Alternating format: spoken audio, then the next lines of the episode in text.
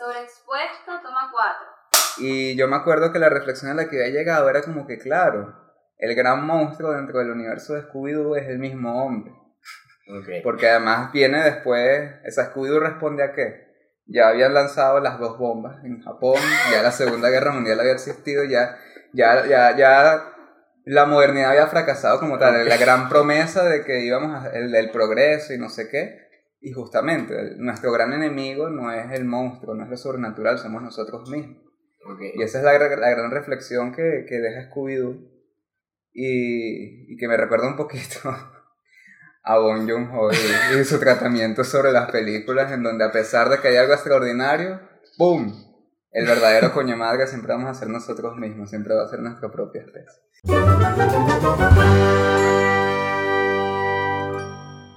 Bienvenidos a Sobreexpuesto Toma 4, el podcast en el que hablamos de cine y sobre por qué las dos bombas atómicas explican a Scooby-Doo.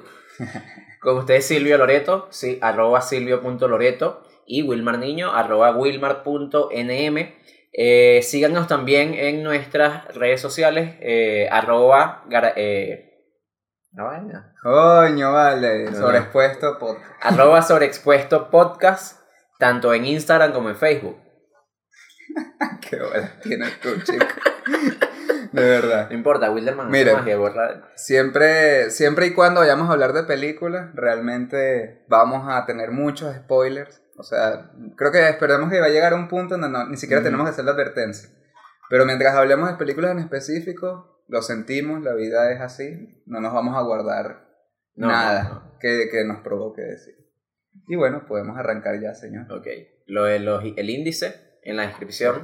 En la descripción tenemos el índice con los temas eh, de los que hablamos hoy, por si quieren revisar y de qué hablamos y, o saltar hacia algún momento en específico del video, lo pueden conseguir en la descripción. Ok, vimos, este año hay una película que, que ha estado sonando bastante, Claro. película que ganó el Festival de Cannes. Parasite, del director coreano Bong Joon Bon Joon-ho, Bon Joon-ho. Bon Joon-ho, el director coreano Bon Joon-ho.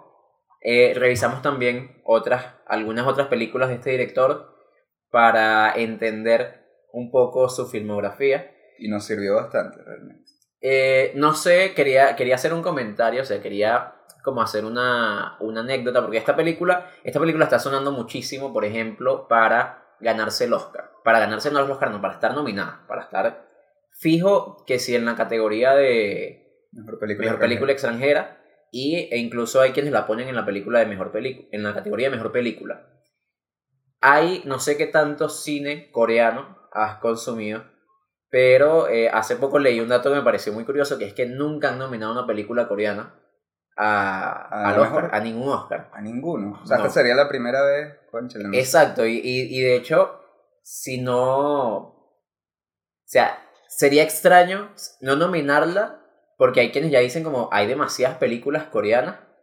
que, que han podido estar en, en- en esa categoría. Muchas películas de este mismo director, de las que, de las que vamos a hablar, no muchas, pero algunas. O ya no. Pobre Netflix. Pero entonces tú ves, o sea, sientes que esta película, bueno, es una, el- ganó el Cannes, empecemos por ahí. ¿Ves esta película como para estar en el Oscar?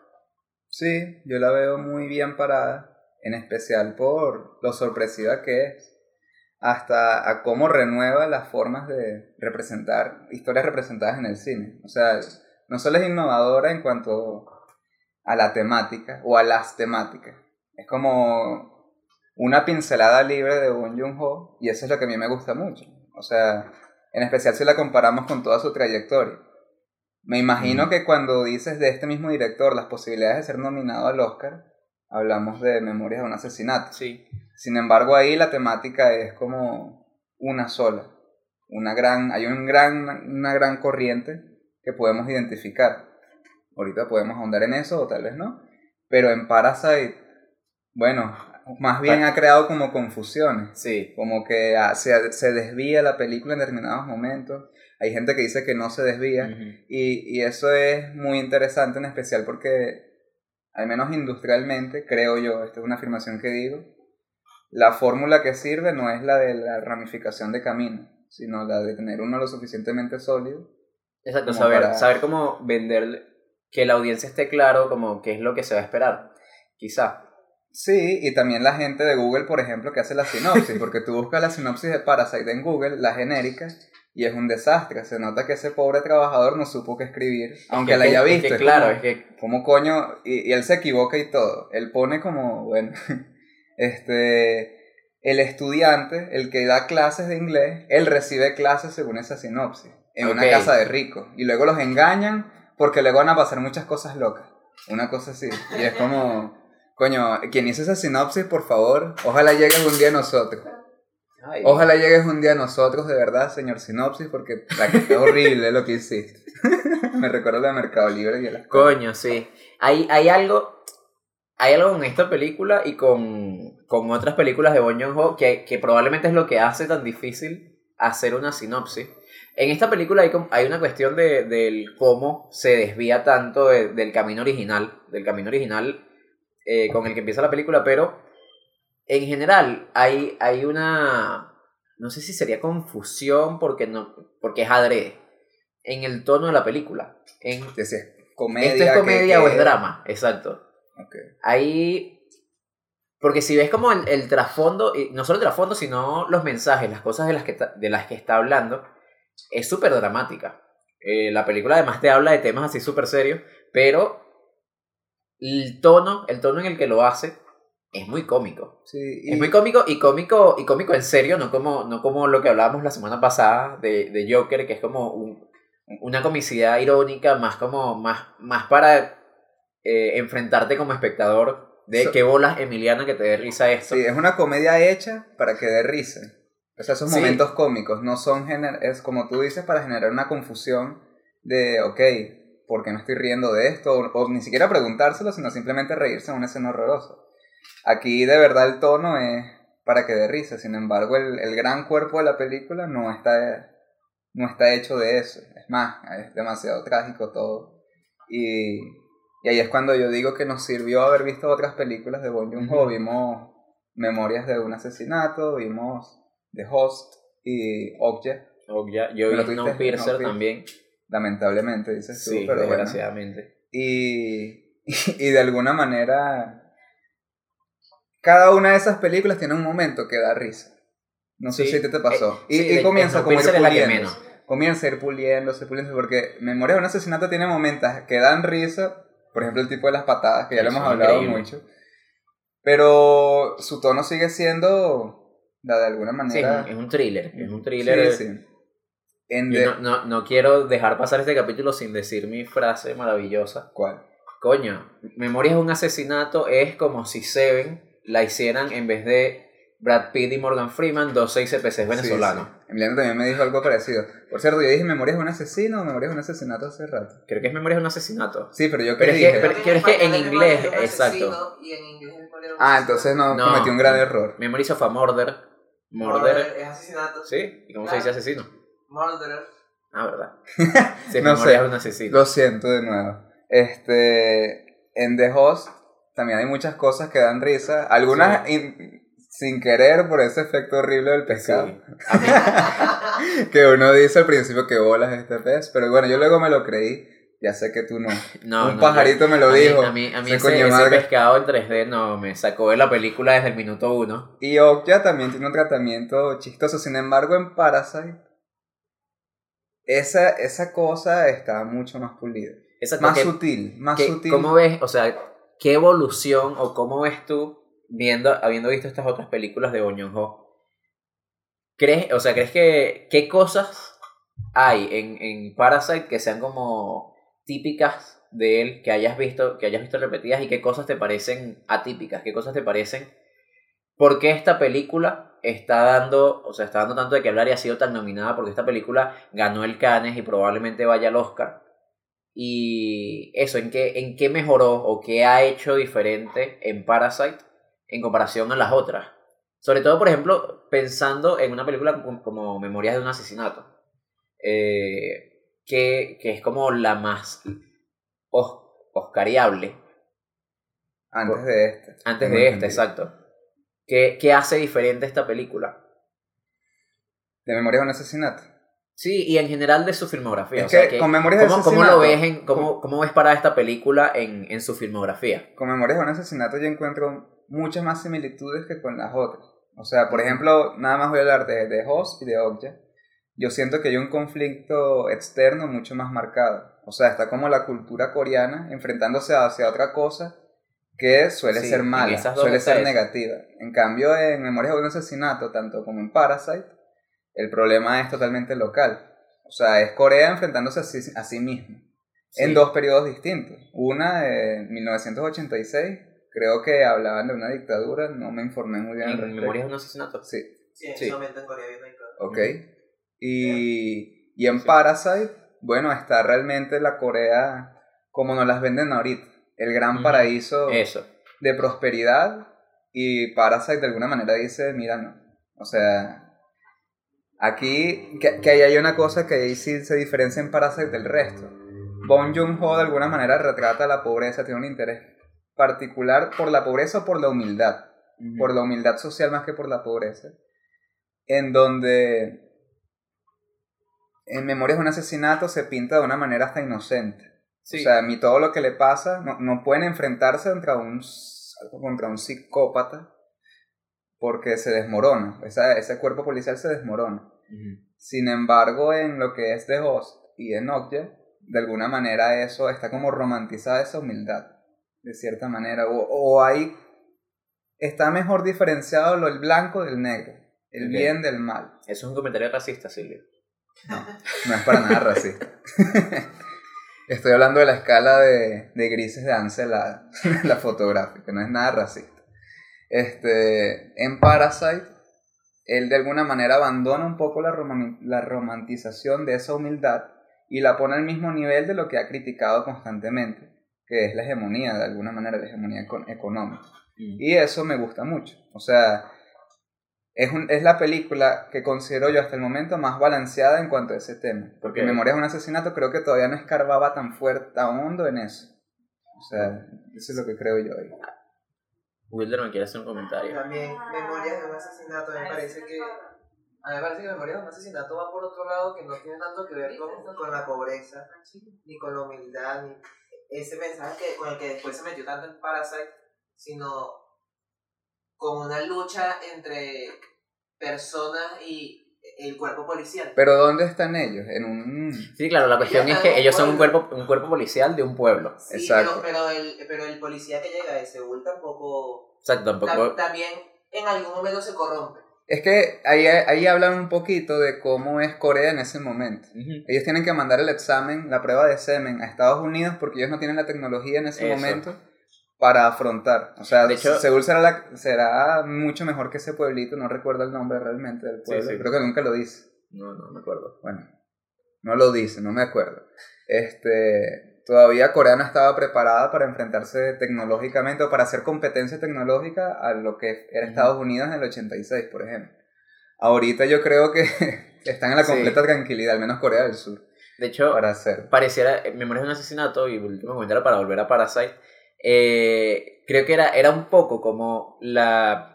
Por eso es medio de comedia también, era como una burla de... Ese, este asesinato, o este grupo de asesinatos, es una vaina que se hubiese podido resolver tan fácil. Sí. Porque habían demasiadas pruebas y habían demasiadas... O sea, ellos dejan pasar demasiadas cosas porque son unos incompetentes, básicamente. Porque, porque cometen demasiados errores, porque tienen problemas tecnológicos, porque no tienen cómo mandar las pruebas a donde son. Pero ellos no son los responsables directamente. O sea, no, como no, que la gran es como una cuestión país. institucional, exacto. Y Es eso es como- lo que me gusta, que es como lo local que digo la película y lo que conecta con Parasite. De hecho, creo que hay como un momento, yo lo vi hace más tiempo, tú lo tienes mucho más fresca, pero recuerdo que había como un problema de que ellos necesitaban conseguir un, un culpable. Sí. Por, por eso como que empiezan, agarran al carajo que está enfermo.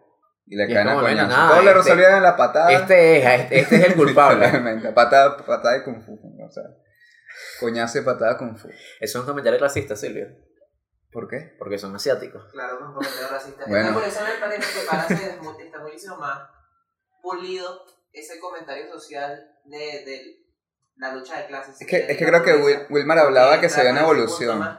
Ujú.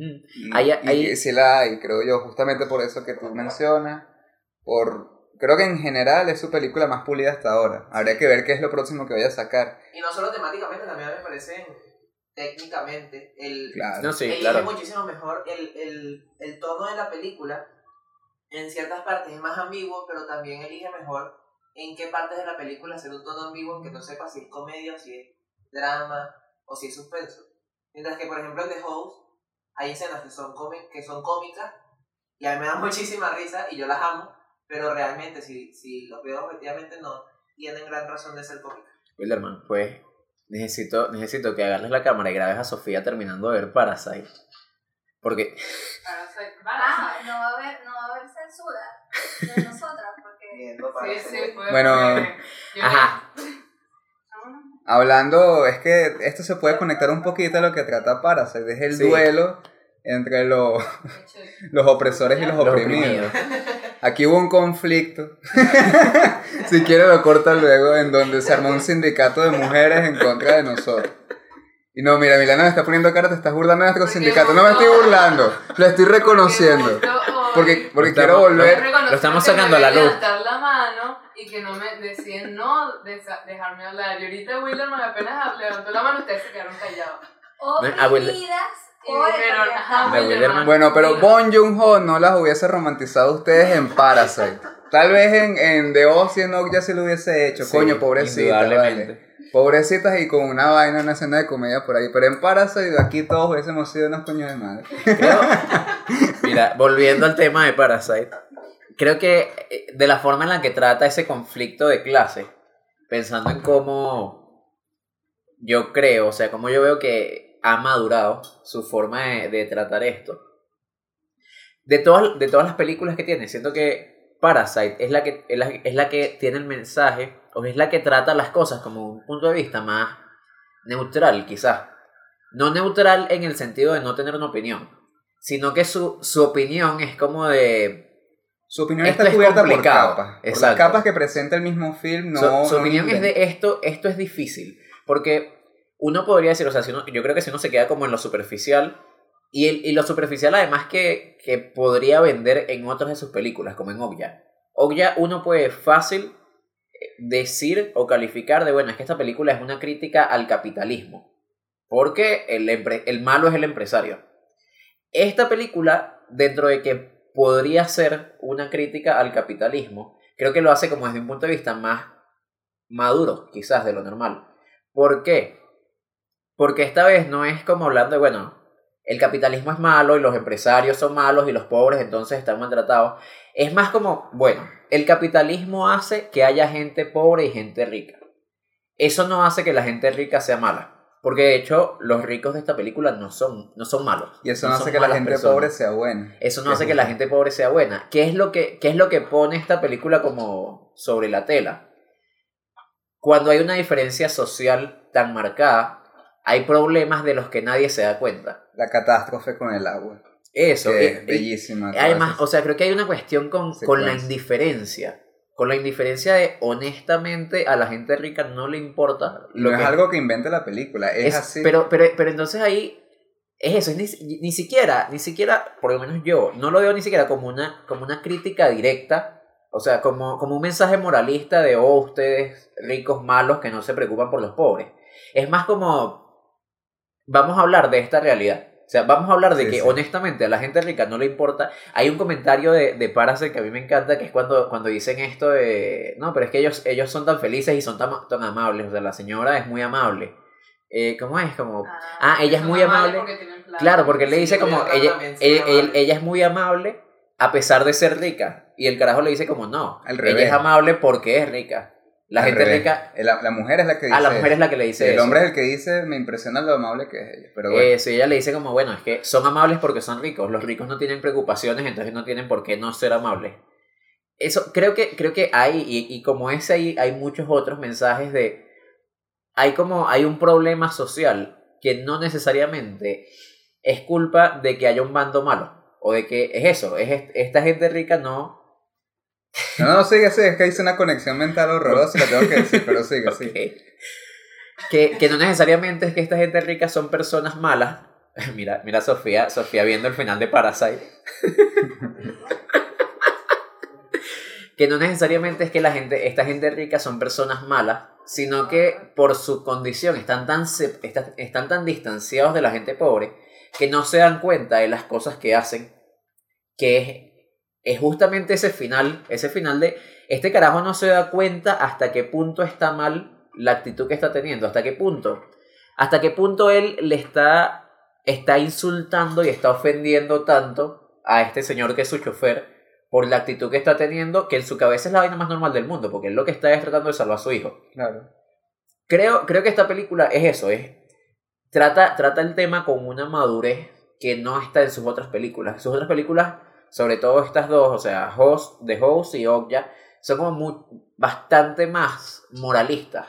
De, bueno, es que esto es lo que está bien y esto es lo que está mal. Es que esa es la conexión que hice. O sea, primero me llegó una canción para describir Parasite respecto a la madurez que he tenido. Y digo, ajá, ¿qué canción sería más inmadura? De Oz y Okja parecen ser como una canción de escape.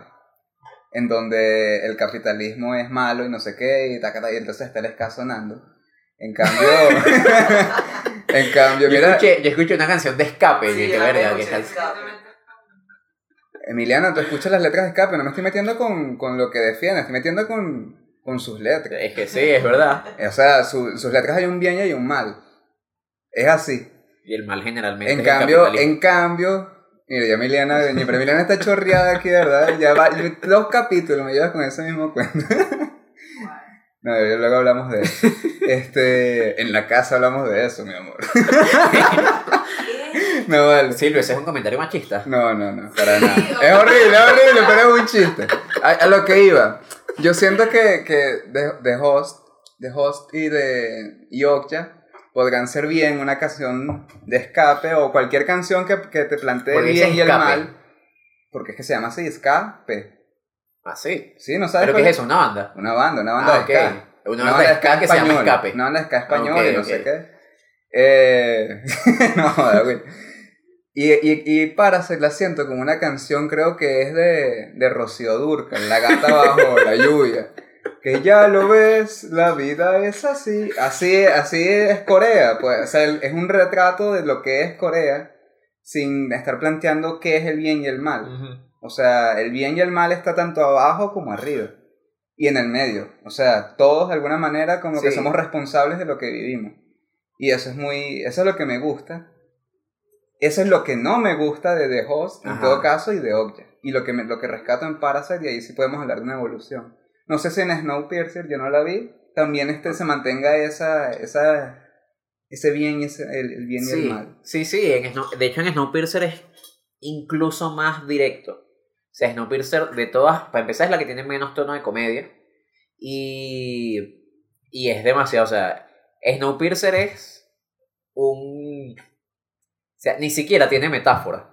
O sea, es como. Es, es una metáfora andante. O sea, es un tren donde mientras más atrás estás en el tren, más pobre es la gente. Entonces, es una rebelión de los que están en el último vagón tratando de llegar al primero. Y de cómo los van maltratando a lo largo del camino, los van matando. O sea, es, es particularmente simple y básico el mensaje de Snowpiercer. A diferencia de, De Parasite. Parasite. Hay algo, yo vi una entrevista del, del director de Bong Joon-ho, donde a él le preguntaban como cómo, cómo había hecho, o sea, como de qué era lo que había hecho él para, o cuál había sido su proceso para lograr, conec- o sea, para crear una historia que conectara con tanta gente. Y o sea, que como una historia tan universal eso. y al mismo tiempo de, tan compleja. de hecho, esa era, esa era la, la palabra que usaban como de, mira, ¿sabes? creaste una historia súper universal porque a todo el mundo le está gustando. Y, y él lo que decía era como, bueno, yo en realidad estaba tratando de hablar de un problema de Corea. O sea, es, Tal vez fue esa sinceridad. Eso, esa- siento, siento que dentro de todo es una de las más honestas. Es una de las más honestas que él, él estaba hablando de algo que él veía. Que él veía que era este punto específico de la gente rica no se da cuenta de los problemas de la gente pobre. Habló de eso, pero lo hizo desde, desde, desde una posición, desde una postura tan honesta y tan transparente incluso, porque no es una película no es una película que trata de ocultar, o sea, no es una película pretenciosa, no es una película que trata de ocultarse con mensajes, eso, con mensajes demasiado opacos. Es una película que, de hecho, la, la propia comedia y la forma en la que está escrita el guion es como súper... Es una película muy digerible. Eso, Eso es lo que impresiona. digerible, digerible es una Pero, buena palabra. pero lo que impresiona es cuánto podemos digerir. Creo que eso es la, la lo novedoso que yo le encontraría como espectador más o menos ignorante que se está descubriendo, que se está forjando, respecto a lo que se busca, la norma ahor- ahorita, para que funcione. Que es también productos digeribles, pero sencillos. Un ponqué. En cambio, esta vaina es una bandeja que te traen ahí, no joda, come. Y uno se da cuenta de que, coño, yo no puedo comer todo Exacto, eso. Y qué sabroso comer, comer. es sabroso y además es una, una cultura tan distante como lo es Corea. Distante para nosotros desde nuestra venezonalidad. Venezolaneidad. Venezolaneidad. Muy distante, súper Sí. distante, pero al mismo tiempo tan cercana. O sea, esta- es- est- estas barriadas no son muy distintas. Ese desa esta, sí, sí, toda esta vaina con el agua, cuando llovió mucho, no es muy diferente a, a lo que ha pasado aquí Eso. cuando los, los- los cerros se vuelven un culo por, por eso mismo. Y es, muy, es de verdad muy familiar. Es una película universal y familiar. Que, que ahí es, que, que ese era, eso es justamente, o sea, a lo que iban con esta entrevista es, este carajo de pana logró, y probablemente por eso, o sea, si yo, yo me apuesto sin, sin problema a que va a llegar al Oscar esta película, y que va a ser la primera película coreana que ¿Qué vaya al Oscar. pues? ¿Qué Bueno. apuestas? O sea, yo no, no, no, no le quiero llevar la contraria, pero una apuesta es una apuesta. ¿Qué apuestas? Bueno, no sé, ¿qué quieren que apueste? No, fácil, se quita, se quita la barba, Ah, se quita la barba. Se quita la barba. Me quito la barba si Parasite no la nominan al Oscar. Muy bien, ¿Cuándo ya está dicho. Enero. Ya sabes. Ya. Me voy a quitar la barba si a Parasite no la nominan al Oscar. Coño, es la, pre- es la única con la que voy a hacer eso, porque con alguna no, no la voy a pegar. Pero Coño, Se nos fue, lo Sí. siento, lo siento. Mi chiste te saboteó tu, tu, tu momento iluminado. Bueno, no, eh, que esta película justamente, yo creo que va a ir al Oscar seguro, porque consiguió eso, o sea, consiguió hablar de un tema, consiguió hablar de un tema además que, que a tantos directores y directores eh, estadounidenses, además que, que eso es como uno de los mercados más grandes, lo intentan tan a menudo. Es un tema demasiado atractivo. Eso, Pero es que tema- tan- es más tan fácil fallar y caer Eso. en la, en la propaganda. Caer en la propaganda de uno de los dos bandos. Porque yo di hace rato el ejemplo de Escape, que es, mi, es lo que yo conozco. Pero esa banda es la que yo conozco. Pero realmente del otro lado también hacen exactamente lo mismo. O sea, una, una- postura totalmente cerrada en donde el otro simplemente no vale. Eh, y esto es lo valioso, o sea, de verdad que a mí me encantó en ese sentido. Creo que hasta en el, hasta en el Joker, hasta en Joker, puede tal vez eso entrar en un, un poquito más ambiguo, no lo hablamos, pero sí, sí podemos hablar de que hay un bando, no, está, no es tan equilibrada como Parasite, como tal. Sí, eh, O sea, sería, sería Pareciera- como la primera, ¿Sabes lo que yo también creo, que- primera gran película de la que estamos hablando aquí. Gran, gran, gran, que uno dice, mierda. O sea, no es que las otras me impresionen, pero, coño, esta es otra, sí. una dimensión coreana bien extraña. Ahí, un poco por el mismo te por el, siguiendo por el mismo tema, cuando yo vi Parasite, y quería como comentar eso, porque en el momento que la vi fue una de las cosas que más me chocó, y de hecho te lo dije en su momento, va un poco con lo del tema de qué nos está hablando Parasite, que era el final. Sofía no nos está final, escuchando. Sofía está tremendamente ¿Cómo? horrorizada. Sofía no nos está ¿Cómo va? Está traumatizada. ¿Qué está pasando? Un minuto. Eh, Él está, él bueno, está ya ocurrió todo el él está en despelote. el tren y está Ok, ya. ok, ok. Sí, ya. Ah, ok, despelote. ya, bueno. Ya mató el señor Loco. Exacto. al señor Claro. Park. Que ese, ese tipo, que les hago la pregunta, ese tipo, esa, esa pareja era norcoreana. Yo creo que no. Yo creo que me era- da chiste. Exacto, era, era, era un chiste, era... No, no lo digo por el chiste del, del botón nuclear. Es que hay No, otra la- cuando ya estés haciendo lo de las noticias norcoreanas. Es No que porque ellos tienen una deuda. Ellos tienen una deuda muy interesante, no, no dicen por qué. No dicen por qué, pero. O sea, tuvieron que acudir a un dinero. No, sí dicen, sí dicen. Dice, eh, justo ese pedacito fue el que vi con Sofía ahorita.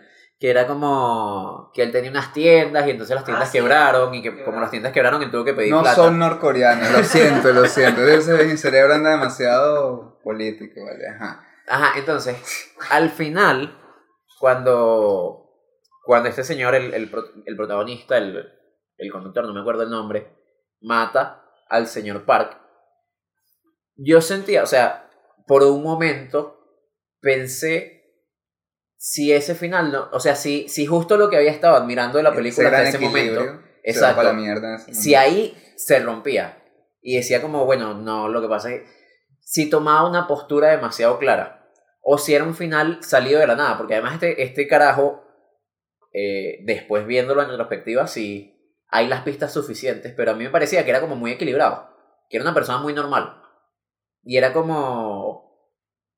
Él puede, o sea, realmente está justificado que este carajo llegue a asesinar al, a su jefe por lo que está pasando. Pero claro, si, si, si te vas una hora antes todo lo que este carajo ha estado viviendo, todos los momentos por los que pasa, además lo- los comentarios que escucha cuando está debajo de la mesa, que, que, que dice como no, este carajo huele, huele como a trapos, O sea, creo que uno puede hacerse.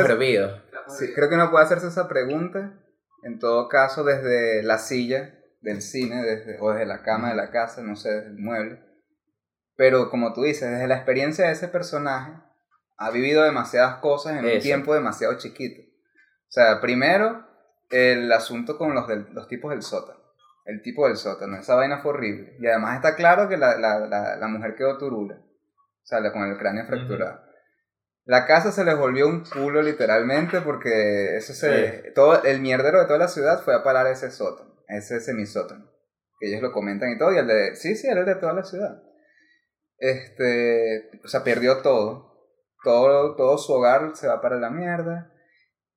Le, le acuchillan a la hija. Eso. Y entonces este Son carajo... demasiadas pérdidas, son demasiadas. Ve, ve a, a, la, a la novia de su hijo, la dueña de la casa, siendo, cargando a su hijo que está todo ensangrentado también. Ajá. Son dos pérdidas en una. Ve al loco peleando con, con su mujer y la mujer matando, son como demasiadas cosas. Y la gotica que le derramó el vaso, el olor. O sea, cómo siente desprecio por el tipo del sótano. Eso. Este, el señor Park. Park. El señor Park es el... el Todos son, jefe. todos son Park en esas historias. Esa vaina me llama mucho la la persona de confianza de los en Todos son Park en, en- que Memorias- todo el mundo son par. Son los Pérez de, de Corea. Sí, sí. Me Lee. Mira, y luego pregunta que por qué lo miro a él para preguntarle vainas de Corea. Mira el comentario que acaba de hacer, por Dios. Tú eres el experto. sí, sí parece que está justificado.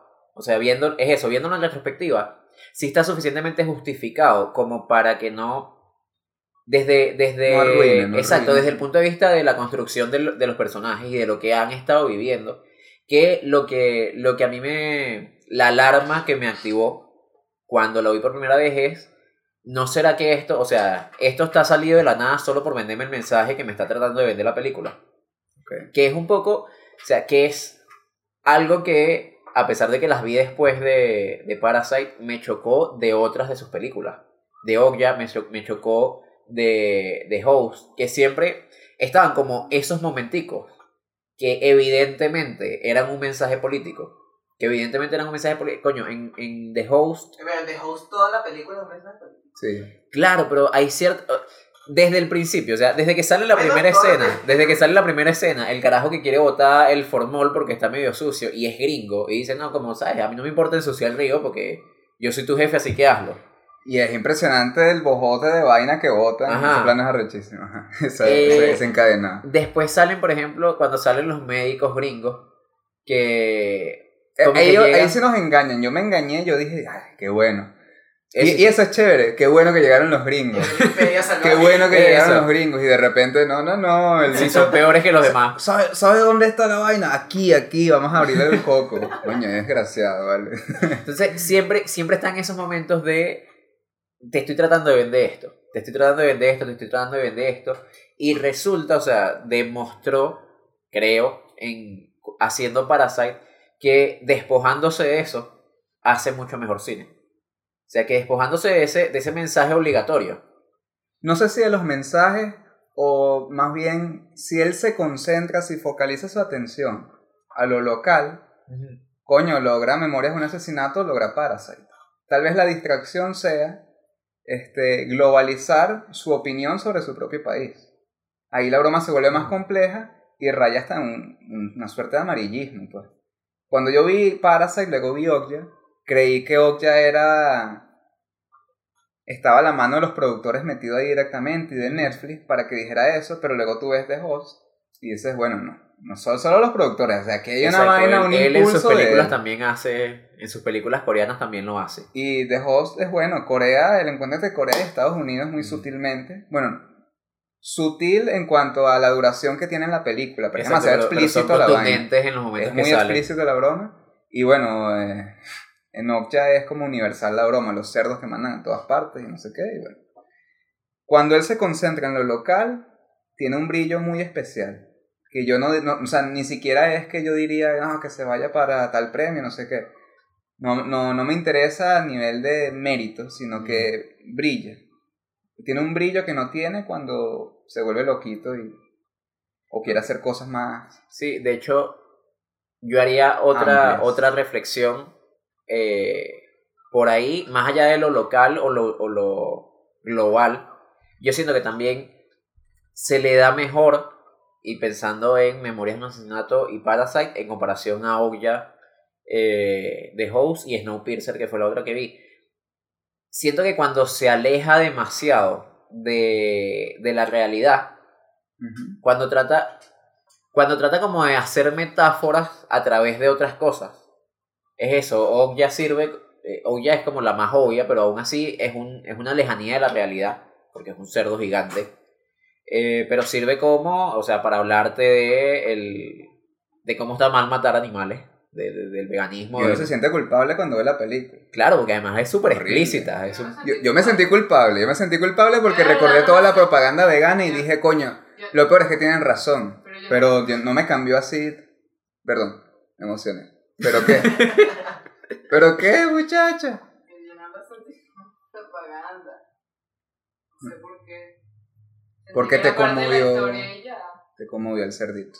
Además que tipo no hay no hay ¿cómo es? ¿Cómo son la banda esta de vegano? la banda de veganos no me acuerdo cuál era el nombre Bueno, no hay Era como Frente de Liberación Frente de Liberación de algo. Muy loquita también la película como. Sí, sí, es loquito. Todas sus películas son loquitas Sí. en cierta medida. Bueno, cuando se vuelve. Cuando trata de abordar lo universal desde lo literal y no desde lo metafórico No, y lo local. También es bastante loquito. Sí, sí, para ser es loquito. claro pero pero, Pero, es que se hay- centra en lo local. Y además es la, el, centrarse en lo local y además como cierta, cierta conexión con la realidad que pierde en otras en sus otras peli- películas.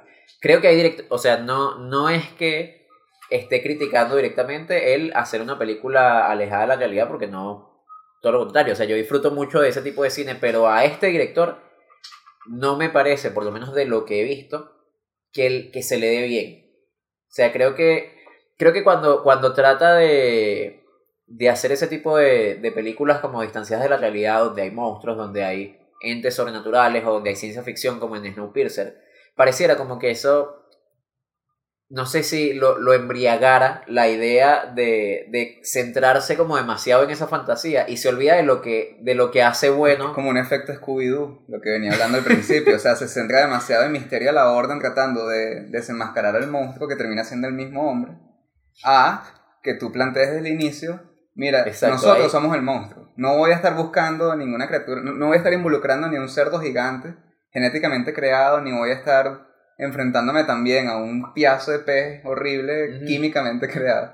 Y, Porque- sino porque que poco lo lo que- enfrento a, a una, un psicópata y me enfrento a mi misma sociedad. Eso, porque pasa, lo que pasa en, en, en The Host y lo que en Okja no tanto porque en Okja está un poco como más eh, centrado el mensaje, o sea, está demasiado ligado el cerdo gigante con, con toda la, trama de la película. Pero en The Host yo sentía de, si el mensaje que me están vendiendo es como el mensaje de- del peligro institucional, de, de la cuestión de la contaminación y de, de cómo la gente está como oprimida por, no sé si por el gobierno, por los gobiernos, pero además está como esta manifestación final donde al gobierno no le importa nada y lanza como el montón de, el montón de químicos que van a matar a todo el mundo. Eh, el monstruo, o sea, es como, si ese es el mensaje que me estás vendiendo, el monstruo parecía un adorno. El monstruo parecía, es eso, parecía como in- incluso algo de infantilidad en quiero mostrar un monstruo a pesar de que mi película habla de otra vaina. A pesar de que la, parte, o sea, la película va sobre esta familia, sobre una familia que pierde a su hija. Sobre una familia que pierde a su hija. Y siento que hay otros directores que lo hacen mejor. O sea, siento que hay otras, siento que hay otras películas que saben manejar mejor ese tono de eh, esto es una película de monstruos o esta es una película sobre lo sobrenatural. Pero eh, yo estoy tratando desde este tema hay como una mejor relación entre lo sobrenatural y el tema de la película. Y en The Host por lo menos no me parecía. Y ni en The Host ni en Snowpiercer siempre siento que, que no, sabe, no sabe medir bien eh, el cómo, cómo relaciona las cuestiones sobrenaturales, fantasiosas, con lo que él realmente quiere hablar, que, que, que demuestra en Parasite, que demuestra Memorias de un asesinato. Para, para cerrar esa idea de por qué creemos que falla, tal vez su gran Y desliz si cuando, para, para ir cerrando ya el podcast, porque ya cuando involucra cuando involucra monstruos yo creo que más bien el tipo tiene una creatividad arrechísima. Creo que cuando involucra un monstruo su creatividad se va por otro lado. Cuando lo maneja desde lo humano su creatividad queda como conde- desde lo humano y desde lo local. Queda condensada con no sé a mí me gustó mucho o sea Memoria de un asesinato y Parasite de verdad las veo que van de la mano a pesar de que tienen este es del 2002 Memorias de un asesinato. Tiene un bojote Exacto, tiene que 17 años de diferencia. Sí. Y, eh, y tienen más similitudes entre sí que con The Host, de que es del 2006, y con Nokia, que es del 2017. Con la última, que fue Octo. Eso. Eh, son- tienen, tienen temperamentos totalmente distintos las películas. Yo, yo quería aprovechar también de preguntar, tenemos una ocasión aquí especial, o sea, alguien que terminó una Que película acaba en de pleno terminar podcast, de ver la película en pleno podcast. y, y que, qué impresiones tienes. No sé si has podido escuchar lo que hemos hablado o estabas concentrada en la No, no Y eso que intentamos hacerte muchos spoilers, pero no logramos. sí, no. A ver. Estaba escuchando, de hecho. No, o sea, a ver, ahorita estoy burda conmovida, en verdad. O sea, estoy como casi que quiero llorar. Pero creo que es por, que es lo que estaba pensando, que, oye, sería fino tratar de en algún otro capítulo del podcast, que es la relación entre la familia. O sea, que Mm. creo que me llama burda la atención, porque creo que muchas películas asiáticas le dan como burda de peso a, una, a relación familiar. Entonces es como burda de curioso lo que muestran en Parasite y cómo termina, o sea, se supone que al principio es una familia burda, unida, y que, o sea, que unida en el sentido de que saben que están haciendo o van a hacer algo malo y lo hacen unidos como familia y felices hasta que en algún punto se rompen. Entonces, es- eso, me, eso fue lo que me estaba conmoviendo y lo que tengo ahorita en, en mi cabeza, así como que, coño, eso creo que es lo que me tocó más. Y lo otro también es, es el tema del, del olor.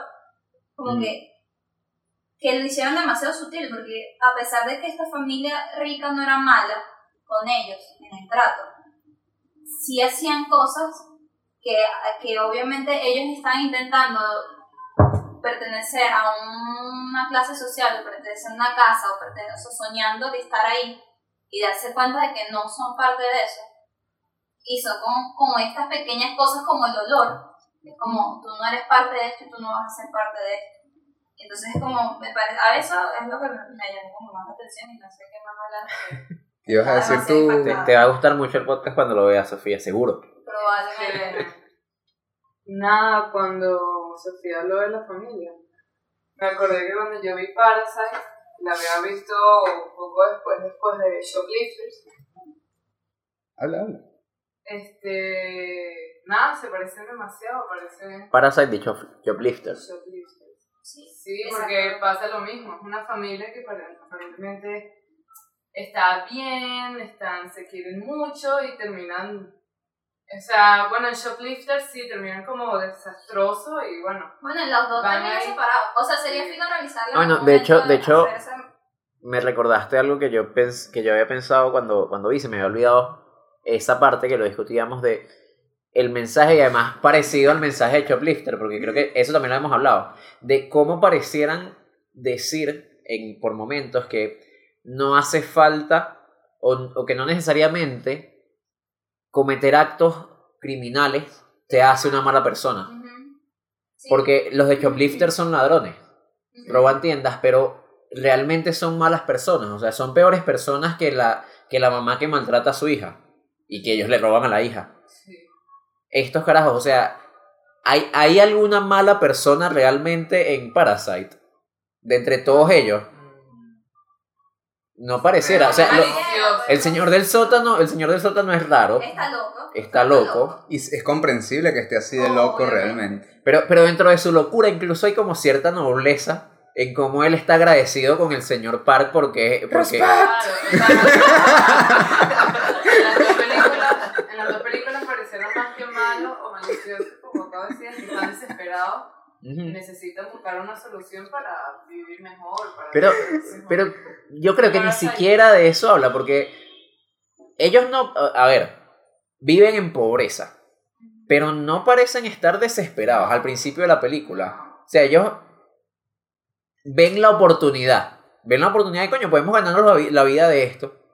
Ni siquiera, ni siquiera hasta qué punto, más allá de quitarle el trabajo al otro, hasta qué punto ellos están estafando realmente. Porque ellos están haciendo su trabajo y lo están haciendo bien. que- exacto, están haciendo su trabajo. Lo que pasa es que el, No consiguieron el trabajo de la forma más... El método que usaron para conseguirlo no fue el más apropiado, pero lo consiguieron y lo están cumpliendo. Y nunca son irrespetuosos con las personas que le están dando el trabajo ni siquiera. Como, Hay, hay una cosa, ahorita que están hablando, creo que hemos habl- usado mucho el término del, del bien y el mal, o sea, bondad y maldad. Realmente hay maldad en esta familia, por ejemplo, o en esta película, Parasite. Y estoy pensando, y yo, en estas, a pesar de que son tan distintas las cuatro entre sí, eh, Memorias de un asesinato, de Oz, Okja y Parasite, me parece que hay una búsqueda de Bong Joon-ho sobre no la maldad, porque si tú planteas la maldad, también hay una cierta bondad. O sea, hay como un bien y un mal ahí, sino una oscuridad. Y una oscuridad que nos puede absorber a todos. Creo que Memorias de un asesinato, esa primera oscuridad está representada en el túnel al final. Cuando hay un contraluz en donde el, sub- el presunto asesino se va por ahí y queda el policía de bueno, de cierta manera, el que era más racional, a punto de matarlo. Y el que era malo también se transforma, él cambia y se vuelve un poquito más equilibrado. Ese es como un primer viaje en el que se mete como Bon Joon-ho y que trata después en The Host, en donde, donde, ¿a dónde va este pez? A las cloacas de cierta manera. ¿Y a dónde mete a la niña? A la cloaca de la cloaca, es como decir la, Mm. mi cloaca, la cloaca del pescado, que era una vaina ahí, que tenía el bojote de huesos, donde la niña se estaba muriendo para el carrizo.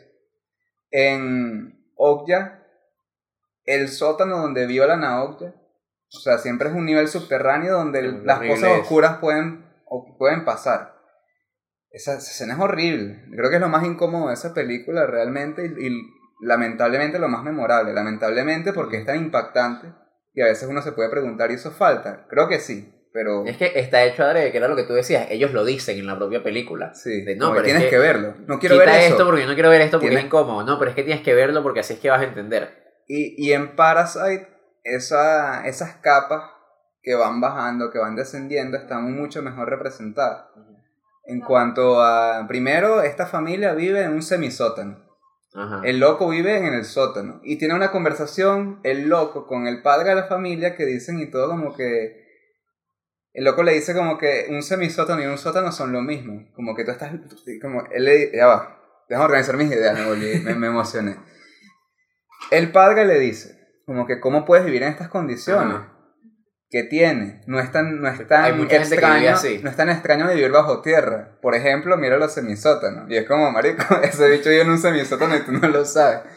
Es como Y, que... y además él le da demasiada rechera vivir en un semisótano. Y en la casa de los ricos, aunque ellos no supieran, había un descenso también ahí. O sea, como que esa oscuridad ese que está conectada con ese descenso es algo que nos compete a todos y tal vez por eso Parasite es como la más madura. Porque deja, para mí, en mi lectura, deja muy claro eso. No establece claridad y oscuridad, sino simplemente una oscuridad que es como que lo llena todo. Una gran nada, no sé. Eso es lo que, lo que se me Yo creo, y yo creo también que con, con la idea de los sótanos que le gusta mucho a este señor, en Parasite también ahonda en que dices este hay señor, ¿te refieres a Oñon Ho o a Silvio? ambos.